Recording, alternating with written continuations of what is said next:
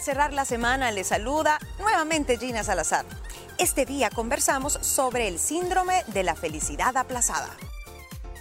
El síndrome de la felicidad aplazada es una consecuencia de una mala gestión del tiempo.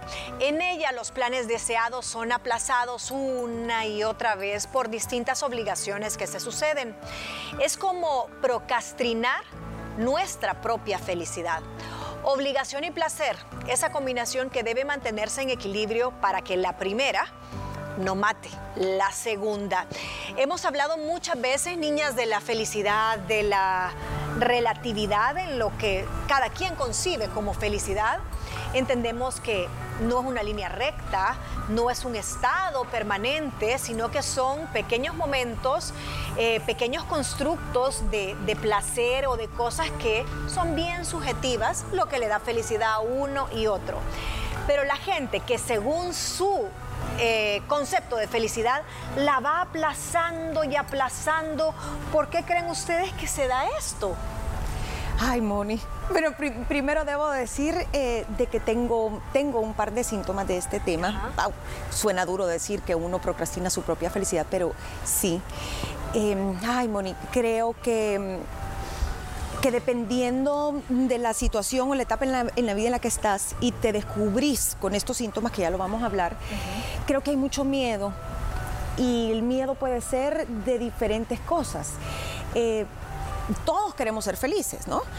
Pero a veces hay gente que es más dada a la gratificación instantánea o a disfrutar el momento y habremos otros que tal vez nos cuesta un poco porque o te sentís culpable de disfrutar ya cuando podés esperarte. Em, también siento que es miedo a los cambios que eso te pueda traer, un miedo a un fracaso o a que te pase algo por disfrutar un momento, una vacación, un día. Entonces decís, mejor me espero mejor me espero, me espero y buscas el momento perfecto y no, ese momento no existe. Nunca llega. No llega. Porque siempre puede haber otro momento mejor. Ana Pau. Mira, buen tema para reflexionar. No tenía idea que existía este síndrome. Para mí la felicidad es pues subjetiva. Lo que a mí me hace feliz no a todo mundo le hace feliz. Creo que la felicidad son pequeñas dosis que podemos buscar en nuestro día a día porque no nos llega sola. Eh, y creo que este síndrome, muchas de las personas tristemente lo vives porque así te lo enseñaron, porque así te dijeron, no, no, no, no, tú vas a ser feliz hasta que te cases, ahí vas a encontrar la felicidad cuando encuentres ese, a ese príncipe azul y lo, ese sapo que se convierte en príncipe, tú vas a ser feliz cuando tengas mejor trabajo, tú vas a ser feliz cuando acabes la carrera, tú vas a ser feliz cuando tengas casas casa propia, entonces pasas años de tu vida, meses de tu día, toda tu vida intentando buscar esa felicidad que a lo mejor y a ti ni te va a hacer feliz, pero fue lo que te enseñaron. Y eso es lo más triste. Y se nos olvida a veces, ay, eso creo que sería un buen consejo. Em, y va de lo que yo leí, que son, pues, cómo buscar la felicidad, disfrutar el aquí y el ahora.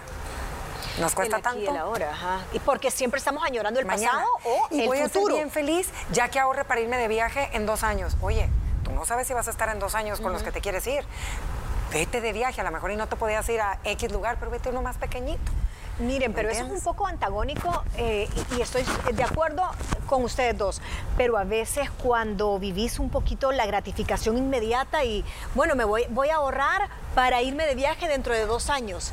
No, pero es que irte ahora porque no sabes si dentro de dos años vas a estar viva, pero tampoco puedes vivir como que no hay mañana. Claro. Exacto, porque si no tenés el dinero, no tenés, no, no tenés el dinero. Es que es un balance. Es un balance, que es con lo que yo comencé, cabal, eh, en el pronter, que decía el balance entre la oportunidad de ser feliz y eh, el decidir serlo. Pero saben que usted está pensando, uy, yo tendré ese síntoma. Puede ser que tenga ciertos rasgos, puede ser que hay momentos y etapas de nuestra vida a donde yo sí creo que te sentís culpable. Te sentís culpable de disfrutar y tal vez es un poco válido porque muchas veces no te das la felicidad o la, el permiso de sentirte feliz porque estás rodeado de gente que, a la que amás que está pasando por un duelo. Eh, por un, ejemplo bien básico, si tu hermana, si tu esposo, si un hijo está sin trabajo, tú tenés que postergar la felicidad. Y no porque esté escrito en algún lado, es porque es muy poca la gente que dice, bueno, esta es mi vida y si él está sin trabajo, no me importa, pero yo voy a tirar cohetes por tal cosa, o yo me voy a ir de viaje y yo voy a hacer este derroche. Y si invitas a esa persona que está pasando un momento emocionalmente duro, yo creo que es parte de la empatía natural de todo ser humano, guardarte un poquito, tal vez no hacer tanta algarabía. Y no sé si eso entrará en un sentido de culpabilidad que nos han metido. Ay, no, tenés que ser esto, tenés que ser cauta, tenés que ser recatada, tenés que... porque fulanito está pasando por tal situación. ¿O, cómo lo leen ustedes? Lo que pasa es que también depende, como bien lo decía Ana Pao, cómo te han criado o cuál es tu rol en la familia. Digamos, si tenés responsabilidad de cuidador de padres adultos, tenés tu propia familia, tenés tu trabajo, porque también esto está muy ligado a la parte eh, laboral sentís que no hay tiempo, empezás a ver como innecesario pequeñas cosas que antes tal vez eh, si disfrutabas. No tengo tiempo, dice la gente, para escuchar música, ya no tengo tiempo para seguir mi pasión por el piano, ya no lo hago, ya no tengo tiempo para estar con mis amigas. Y todas esas son pequeñas dosis de felicidad porque te acostumbras a que tú tenés que cargar con muchas cosas y que eso es la prioridad. Y te vas abandonando y te acostumbras y hasta tal vez te hace sentir bien el, ser súper productivo y resolver la vida al, mundo y todo, eh, porque dicen, ay, qué lindo, no es egoísta o qué, qué, buena, qué generosa, pero al final se te olvida lo que es disfrutar. Y hay cuatro o cinco síntomas. Si usted se está preguntando, ¿será que yo lo tengo? Bueno, aquí se lo compartimos. El primero, siempre buscan algo mejor. Claro. Siempre es eso de, no, es que esto tal vez lo puedo mejorar. Yo creo que abonaría a ese síntoma que estás diciendo, más el comentario de Gina, es que vivimos uno en una sociedad de rendimiento, donde todo es aquí ya, ahorita, para ahora. Y dos, al ejemplo que tú estás dándonos de un familiar, es bien complicado, pero también creo que vas creciendo, vas madurando y tienes que tratar de entender que ahí vas a estar para apoyar a tu familiar, pero que tu felicidad no debe depender de la de él, porque ahí, ¿para dónde vas? ¿Me entiendes? Es bien complicado. Y siempre, mira, y en eso que está diciendo del síntoma es, ya tienes eso, ah, no, ahora no es suficiente, quiero lo otro. Entonces, nunca va a ser suficiente. Es, aquellas personas que se la pasan ahorrando toda su vida porque nunca va a ser suficiente. Y eso dice, justamente, dice, buscas constantemente algo mejor. No, es que necesito tener eh, más ingresos, es que necesito tener más dinero en la cuenta, cuando realmente la felicidad a veces no es económica, no, no es monetaria, no es material. Segundo, nunca estás satisfecho con tus logros. Es que ya tengo la carrera, ahora quiero la maestría. Ay, no, mejor un doctorado. Es que no sé, algo me hace falta. Pero siempre la andas buscando. Eh, el dinero te obsesiona y ahorras todo lo que podés. Y cuando llega el momento para el que has ahorrado, mejor lo guardas. No, no vaya a ser, es que mejor ahorita realmente no lo necesito. Postergo la compra de este terreno, postergo el eh, tener esto reservado para la universidad de mis hijos, postergo el comprar este seguro médico para la familia porque no, ahorita mejor me quedo con el que me da la empresa, pero no, siempre te da miedo, siempre te da miedo el buscar esto que tal vez no es tan material, pero sí te da una seguridad familiar, emocional como proveedor, proveedor o proveedora de tu casa. Eh, que, eso también, esa tranquilidad te, da, te da felicidad. para mí la felicidad se le parece mucho a la tranquilidad, el no deber nada a nadie, llámese deudas, el no estar enemistado con alguien. Y sí, esos ejemplos que tú pones es para mí el extremo, porque al final es un bien, no es botar el dinero, sino es invertir en algo que te va a dar felicidad, tranquilidad cuando lo llegues a necesitar. Eh, creo que también hay gente que que exagera un poco en el tema, vaya, porque es cierto, si tú querés o has venido ahorrando para comprar un carro y eso, y a la hora que sí lo podés comprar, decís, ay, no, ya no. Te duele. Voy a seguir caminando en bici porque te duele. Es porque ya se te volvió un poco adictivo el tema y porque lo está viendo desde la escasez y desde la culpa. Ay, no es que tanto que me costó cada dólar que ahorré para esto. Ya, pero ya lo tenés, cumplí tu meta y eso te va a dar la felicidad y no lo haces porque le das otra connotación a esa inversión. Son las personas que se las pasan en esa eterna comparación también. No, yo voy a ser más feliz cuando viva allá. Pero estás aquí. No, no, no, pero es que yo voy a ser más feliz cuando viva allá. Entonces, no, yo me aguanto ahorita como estoy y todo. ¿Y qué pasa? Llegó el tiempo de mudarse de país, de ciudad, de lo que tú quieras. y está allá. No, yo voy a ser más feliz cuando me vuelva a regresar. Ah. Porque, y así se la pasan. No encuentran su lugar. Nunca estás a gusto, nunca estás satisfecho porque estás aplazando la felicidad. Me queda una en el tintero. Cuando regresemos de comerciales vamos a hablar las consecuencias que nos trae aplazar la felicidad. Y el último en el tintero era el miedo al fracaso. Te quedas en tu zona de confort porque te da miedo dar ese salto, ese salto a la felicidad. Y muchas veces es porque tenemos un concepto de felicidad equivocado. Felicidad puede ser estrenarte ese vestido hoy, ahora, en la noche. ¿Por qué? Porque te vas a sentir linda, porque has pagado por él, porque te lo mereces. No espere el cumpleaños, la Navidad, el fin de año. Sí, eh, baje al parquecito de la colonia a sentir ese vientecito que nos debe ya el mes de octubre. No espere, no, es que hasta que tengan el, parque de la colonia decorado de Navidad. No. Aunque sea con paraguas, pero baje. Aunque sea con paraguas, vaya, vaya y sienta esas endorfinas, esa adrenalina. No espere el momento ideal porque el momento ideal es hoy. Nos vamos a un corte. Haremos una pausa, pero en breve regresamos. Pero ¿qué hago si estoy aplazando la felicidad? Porque sí va a traer consecuencias en tus emociones. ¿Cómo, ¿Cómo describirían a las personas que están aplazando la felicidad, que tienen este síndrome y probablemente ni cuenta se ha dado? Apáticos. Son personas que toda la vida están, ay, es como baja la energía. ¿Qué, qué otra característica ven ustedes en personas que están en esta... Eh, viven muy rápido, no sé, son como, viven muy rápido. No gozan el no, hoy. No gozan el hoy, siento que las correte el tiempo, como que van las horas tras, no sé siento que no, no, están más preocupadas por el mañana y por crear y hacer y tener que por lo que está ahorita aquí.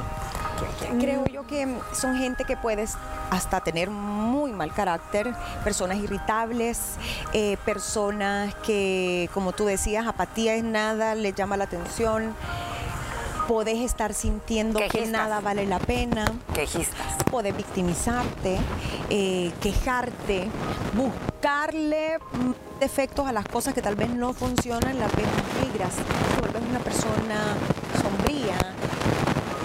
Piensas que la vida es, ya no hay nada más para ti. Yo sí creo que una, una persona así puede mostrar algún rasgo de algún trastorno depresivo.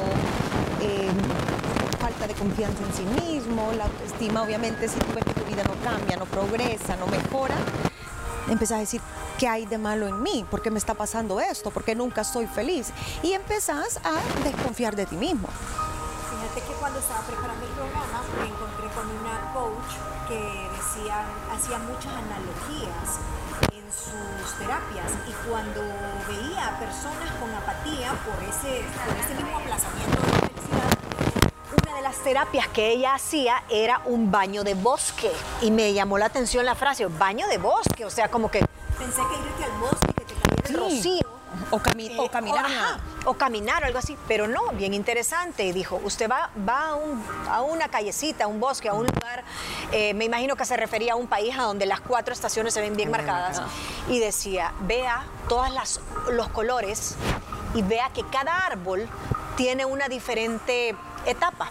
La primavera, el otoño, el verano, el invierno y cada una de ellas se puede gozar igual. Cada una de ellas es necesaria para esa planta, para ese árbol, para sobrevivir y una le da paso a la otra y están en una constante renovación. Entonces, haga como esa analogía, o sea, cada momento de su vida vívalo y gócelo. Porque ese, eh, vivir ese momento te va a dar paso a otro que igual lo vas a gozar. Entonces, eh, me gustó bastante ese, tema. Y, quería como compartírselos, pero bueno, ¿cómo hacerle frente entonces si estamos melancólicos, apáticos? Si usted tiene por lo menos tres de las cinco causas o, o de, las, de las cinco premisas para que usted entre dentro de estas personas que aplazan la felicidad. ¿Qué, qué, haríamos? Fíjate que yo estuve escuchando eh, una investigación que hizo Harvard, y esto lo dice Harvard. Yo no sabía, pero allá tienen la oportunidad los estudiantes de entrar a estudiar un módulo de felicidad. Entonces se me hizo bien, eh, bien interesante y hay tres o cuatro cosas, yo me acuerdo más bien de las tres puntuales, que Harvard dice que si todo ser humano tratamos de practicar, podemos llegar a ser felices. Uno, aceptar nuestros fracasos, porque a todo ser humano nos cuesta aceptar un fracaso. Número dos, el ejercicio, el activarte. Dice que eso es impresionante y no tiene que hacer ese ejercicio de voy a correr un maratón y el crossfit. No, salir a caminar, tener contacto con la naturaleza, con tu mascota, no sé. Número tres, dicen que el tema de la meditación, cómo aprender a estar en el aquí y en el ahora, cómo darle paz y calma a tu mente. Número cuatro, que qué importante es el tema espiritual, sea la religión a la que tú... Eh, te creas, dicen que cuando tú tienes trabajado tu lado espiritual, estás del otro lado.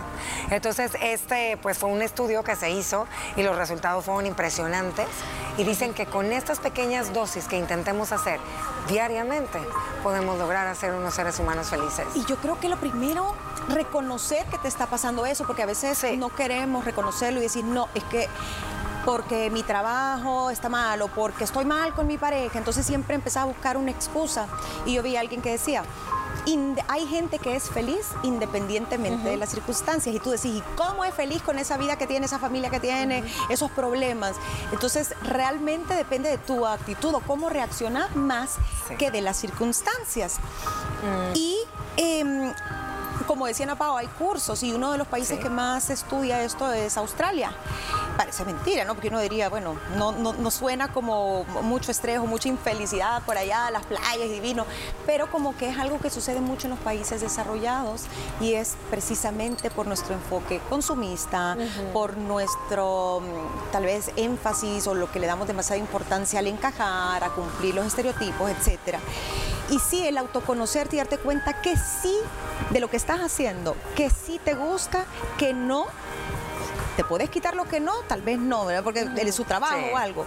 Puedes mejorarlo, puedes hacerlo, mm, digamos, de una forma que te guste más o simplemente hacer más de lo que te gusta. Y, cuando yo vi los ejemplos eran pequeñas cosas. Son pequeñas cosas. y, es que yo me quedo, me quedo con eso, Gina, porque no puedo estar más en la misma página de lo que tú has dicho. Y al final, ¿sabes en qué lo resumo?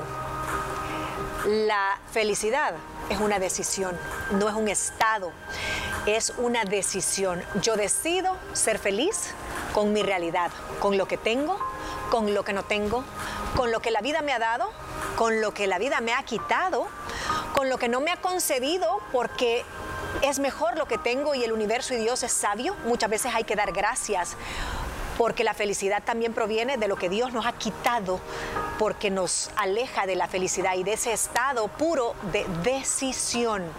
Hay mucha gente que usted la ve con problemas económicos, con pérdidas de familiares, viviendo un duelo bien gestionado, viviendo con carencias materiales, tal vez siendo despreciado por familias a las que se le ha entregado todo y lo ve feliz porque la felicidad es cuestión de decisión y de actitud, no de circunstancias como tú decías. Y mira, yo te voy a decir una cosa también, aquella eterna comparación que te impide ser feliz, siempre te estás comparando con la vida del que ves en redes sociales o con la vida de tu amigo, o con la vida del pariente, del vecino, y eso no te hace subir el escalón que necesitas eh, subir. Y hay una frase bien bonita que yo siempre la recuerdo y la tengo como mantra y dice, la vida pasa, la vivas o no. O sea, la vida va a pasar, tú decides cómo la quieres vivir. Y, pasa tan rápido. Fíjate que hay una chera que cumplió años ayer. Yo creo que yo creo que la seguimos, tú la seguís a la Caro, pa, sí, sí, sí, sí, Y entonces cuando pone en su copy y describe es real y, y, una de las cosas que pone es que gracias a la vida por un año más, bla, bla, bla, porque pasa tan rápido que nadie se va a acordar de ti. En 100 años, en menos, nadie irá a visitar tu tumba. Dentro de unos años serás prácticamente la mamá de la abuela de la abuela y te van a ver en una foto desteñida, arrugada. No, porque está nunca- Instagram, está redes sociales. sí, ah, todavía pone ella. Sí es que existen las fotos Sí, en ese entonces, pero nadie se acordará de ti, nadie visitará eh, tu tumba, serás la tatarabuela de alguien que te verá en una fotografía un tanto desteñida si es que existen y nada más cierto que eso. Por eso viva hoy, decida ser feliz ahora con lo que tiene. Si puede cambiar esas circunstancias, hágalo y si no, pues con lo que tenga, sea feliz. Sí. No se preocupe demasiado, creo que eso es lo que tendemos a hacer mucho, a querer controlar el futuro porque nadie sabe qué va a pasar ni siquiera dentro de un minuto, ¿me entienden? Entonces creo que el hacer planes también a largo plazo, eh, que no, a lo mejor ni los vas a disfrutar, mejor vea cómo mejora su, su día a día. Y lo que decía Ana Pao es lo que yo me llevo hoy, por ejemplo, tú nunca dejarías de postergar tu ejercicio No. o sacrificar tu ejercicio ni un día por, por algo más. Entonces, que en lo demás, llámese trabajo, llámese responsabilidades, no se interpongan con ese momento suyo del día que es su medicina, que es vida. sí. Y hay, hay también, eh, no sé si es dicho o frase que se me queda muy grabada, que me dijo mi papá. No te preocupes, ocúpate de eso que te está quitando la paz. Ocúpese, no se preocupe, ocúpese, solucionalo, salga de eso para darle vuelta a la página y que sea feliz. Y saben que aún en la enfermedad se puede ser feliz. Y yo creo que aquí tuvimos un Uy, testimonio. sí, Acuérdense, sí. María, los que nos visitó. Y nos dejó aquí con un testimonio con la boca abierta de cómo aún pasando por pruebas duras, podés ser feliz. Esto es lo que tengo. Bueno, estoy luchando, estoy dando la batalla, estoy guerreando. Vamos a ver, no me voy a preocupar por mañana. Estoy viviendo dosis de 24 horas. Así tiene que ser. ¿Son felices, niñas? Sí. Sí. ¿Son felices? Ok, yo también. Yo he decidido ser feliz con esas pequeñas cosas, eh, basando la gratitud y la abundancia y que la felicidad es un estado que uno mismo vive, construye y decide transitar.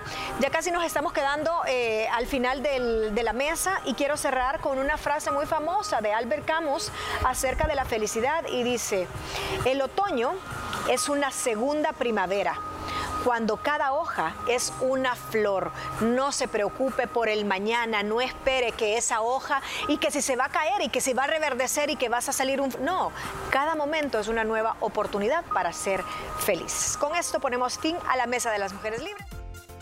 Gracias por escucharnos durante esta semana. Recuerda que también puedes sintonizar nuestro programa de lunes a viernes a través de la señal de Canal 6 a las 12 en punto del mediodía.